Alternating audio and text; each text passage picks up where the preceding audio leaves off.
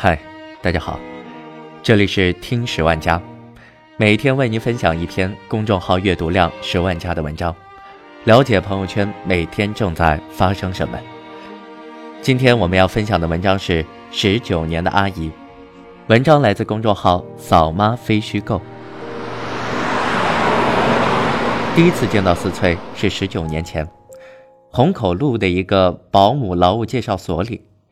我胸前用婴儿兜装着刚出生三个月的儿子，来这里寻找住家阿姨。混血的儿子长着大眼睛，见人笑嘻嘻的，很招人喜欢。劳务所求职的阿姨们涌上来逗着孩子，都愿意跟我走。隔了一排人，我看到了他，矮矮的个子，笨笨的不说话，只是傻笑着。我突然心动了一下，就决定了选他。那一年，四翠刚三十出头，离开安徽的老家到城里当保姆。我一直记得那一天，她穿的衣服，劣质的咖啡色外套。她拎着一个旅行袋，努力地跟在我和我先生的后面。我们都是高个子，步子大，走步快，没意识到她几乎是一路小跑。法国老公惴惴不安地说。他从来不知道上海是这样选阿姨的，有点像个低端劳力市场。他犹豫了半天，才说出这个词。他很难为情，因为这和一个法国人对人权的尊敬有点差异。决定要写写四翠，是因为最近出现了一个热词：低端人口。那些从乡村到城里务工的人，正在作为低端人口被城市驱逐。在读到大量刷屏的文字时，我总会想起四翠，这个和我一起生活了近二十年的乡下女人和她的家人。四翠有两个弟弟，一个妹妹。妹妹和弟妹都和她一样到城里来当保姆。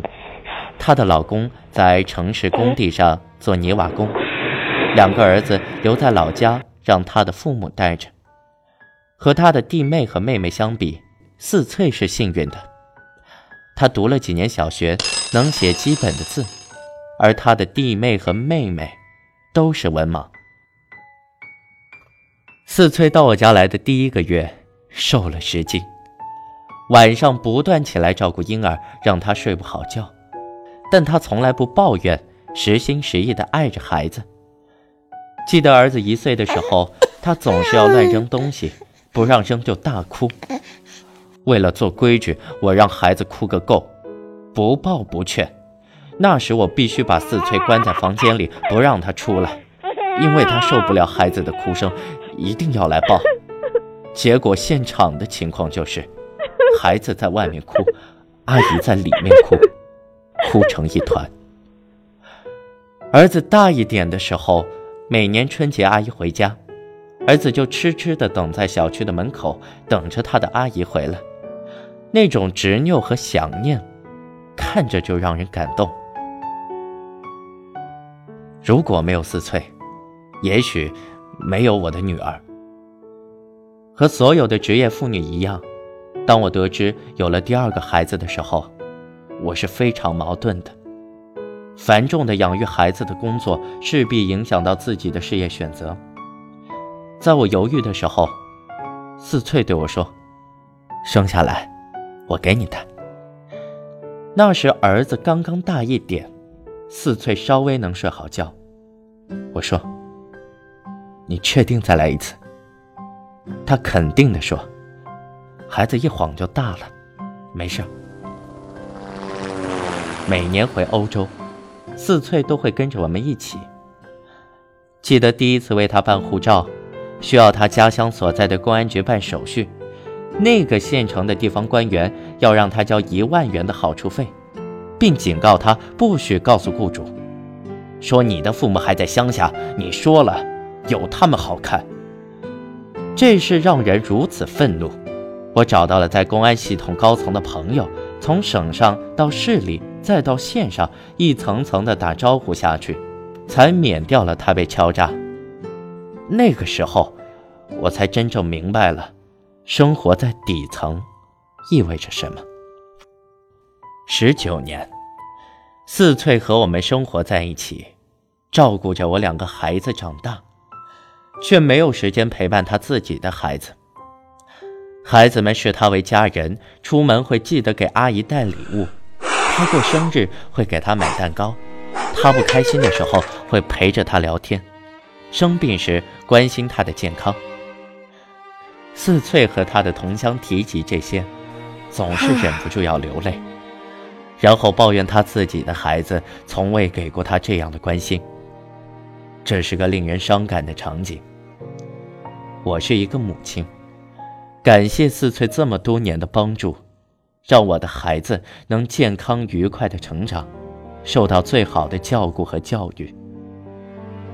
而同样是一个母亲的四翠，却在她的孩子成长过程中无法陪伴在她的身边。她要靠外出务工挣钱来供养家庭，她缺席了她孩子的童年和少年时期。在他们小的时候。他无法给予他的爱，这种情感的缺失，是他和他的孩子之间终身的遗憾。但这不是他的错，也不是孩子的错。没有人错，而事实却让人疼痛。现在，四翠的孩子们也长大了。他用多年挣的钱在家乡买了一个房子，但他的两个儿子更愿意离开家乡来到上海。他们在城里找了工作，结了婚，这一家人总算是可以在上海团聚了。他们像所有离开故土的人一样，租下便宜的公寓，试图在上海这个昂贵而繁华的城市里，建立属于他们自己的生活。我没有去过他们住的地方，但我想，那应该就是所谓的低端人口的聚集区吧。这个文化不高的农村女人，早已是我家的一份子，我可以把整个家放心的托付给她。如果没有她，我不能在有了两个孩子后重新开始职业生涯。记得在我做新星星艺术节最困难的时候，她有一次对我说：“你这么累，居然没生病，没倒下，是因为啊，你在做一件帮助别人的善事，老天会看到保佑你的。”他用最质朴的话，让我看到了自己工作的意义。我的孩子已经长大，开始离家。儿子要去美国上大学时。四翠帮他收拾行李，坐在一大堆衣服中，哭得像个泪人。当年他抱过的孩子，已经是个高大的男孩，比他高出大半个身子。搂着他，像搂着一个小女人。对孩子们来说，阿姨就是他们的亲人，是他们的第二个母亲。无论以后在哪里。他们都会着这个来自乡下的女人，记得她，并照顾她。我在写这篇文章的时候，我的女儿问我为什么要写。我告诉了她低端人口的事。十七岁的女儿立即说：“说这种话就是垃圾。”她的态度让我欣慰。我想起我们的生活中许多不可缺失的人：四翠和他的家人，送水的工人，常年帮我修空调的工人，为我装饰家的工人。没有他们的服务，我的生活立即会漏洞百出。我有个大姑，解放前随着她在国民党空军做地勤的丈夫去了台湾。姑父在一次事故中瘫痪了，大姑和许多当时住在台湾眷村的军人家属一样，只能出去帮佣，挣钱养家，供孩子们读书。大姑在一些国民党的高官家帮过佣，她学到了这些家庭教育子女的方式，他把他的孩子送进了大学，送到了美国读了医学博士，成为少将军衔的医生。我见过她，一个矮小的、大气而有智慧的女人，从未因曾经的贫穷而失去过尊严，失去过孩子们对他的爱戴。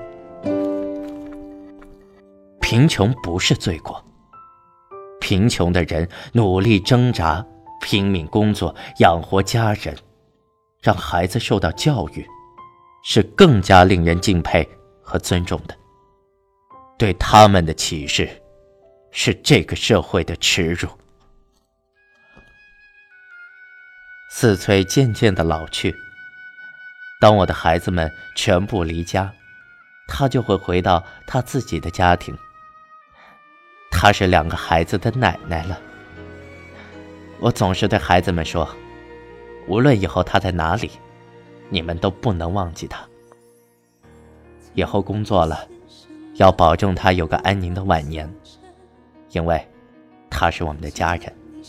而我，作为一个母亲，在心里无数次的想对另一个母亲说的话，就是谢谢。虽然我从没说过。因为他不习惯这种煽情的语言。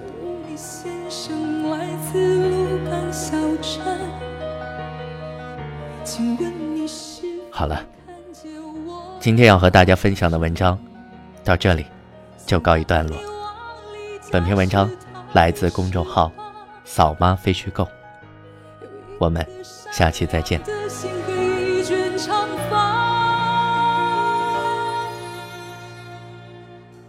台北不是我的家，我的家乡没有霓虹灯。的街道，的渔村，祖庙里烧香。